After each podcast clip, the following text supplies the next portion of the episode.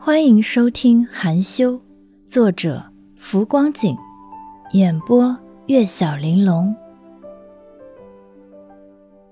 第二集。晚饭间，他从自己爸妈那儿得知了原因：要娶苏沫的那个男人已经三十二岁，原本在油田上工作，因为个子太低，工作又不着家，耽搁多年没说到媳妇儿。去年又意外的摔了腰，眼下多半年过去，人还在床上躺着呢。反观苏沫，十八岁，高考成绩刚出来，能走个二本，性子乖巧懂事，人也如花似玉。这无论搁哪对父母跟前，都舍不得将自己的亲骨肉往火坑里送。可问题是，苏沫上大学，每一年学费加上生活费。预计得上万，他舅舅家还有一儿一女都在上学，再负担他一个，很吃不消。这时候将苏沫嫁出去，无疑是他舅妈的上上之选。苏阳念书不成器，也是运气好，年纪轻轻就有了自己的一点生意，还买了十万块的车，家里日子过得滋润。他妈妈心宽体盘。性子也好，说完这件事后，一直为苏沫可惜。那一晚，苏阳去门外抽烟，看到了隔壁水泥铸就的台阶上，苏沫缩着身子坐在那儿，仰脸看星星。两个人以前还算熟人，苏阳便和他聊天，说着说着就说到自己很快要一个人干快递生意，忙不过来。可以的话，请苏沫给帮忙两个月，包吃包住，一个月工资两千三。等到暑假完，能攒个学费。至于生活费，苏沫念了大学，可以勤工俭学。这件事儿最终在苏沫舅舅的首肯下得以实现。苏阳和许少辉通过电话后，商定重新租一个三室两厅两卫。许少辉和张雨薇总共掏一千块月租，住带卫生间的主卧，剩余的一千七全部由苏阳负担。他和苏沫一人一间，他住大次卧，苏沫住小次卧。可以说，苏沫的人生因为他这样一个帮助得以改变。他出生后第一次来安城，第一次坐带空调的大巴车。第一次逛琳琅满目的大商场，第一次住这种足有三十四层高的大楼。他们租住的房子在三十三层，从窗户往下看的时候，车辆和行人都变得很渺小，白云和天空都很近，哪怕吹进来的风是热的，苏沫也喜欢，毕竟那般通透放松的感觉。是这个地下室不可能有的。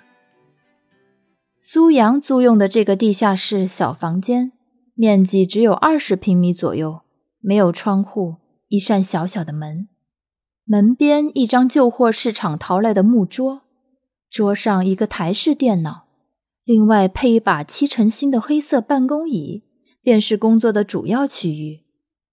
此外，贴合三面墙摆了三排高高的铁架子。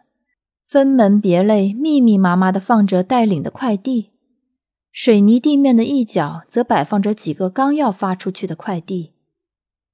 几个快递都是苏阳收的，可地下室实在太过闷热，他待了几分钟便受不了，给苏沫示范了怎么收发快递之后，便留下工作用的手机去找许少辉了。发快递其实不麻烦。包好快递，填好快递单之后，将快递单截图成照片，从微信里发送给寄快递的那个人就行了。不过苏沫刚开始工作，因而显得谨小慎微。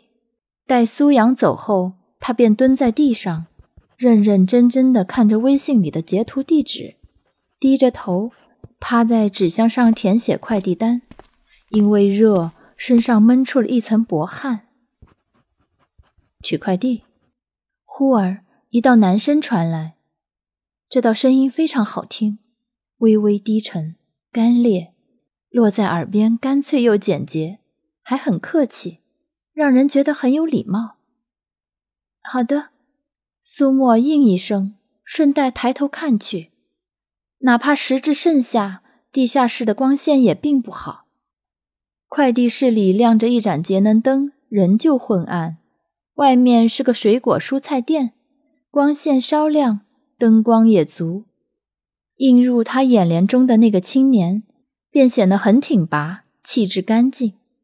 他穿白衬衣，下面一条浅卡其色长裤，因为热，衬衫最上面两粒扣子解着，锁骨和颈项线条从敞开的小 V 型领口显出，精致又流畅。两只袖子都挽到了手肘上方，暴露在空气里的小臂修长而匀称。一双手随意地垂着，骨节分明，比一般男人白。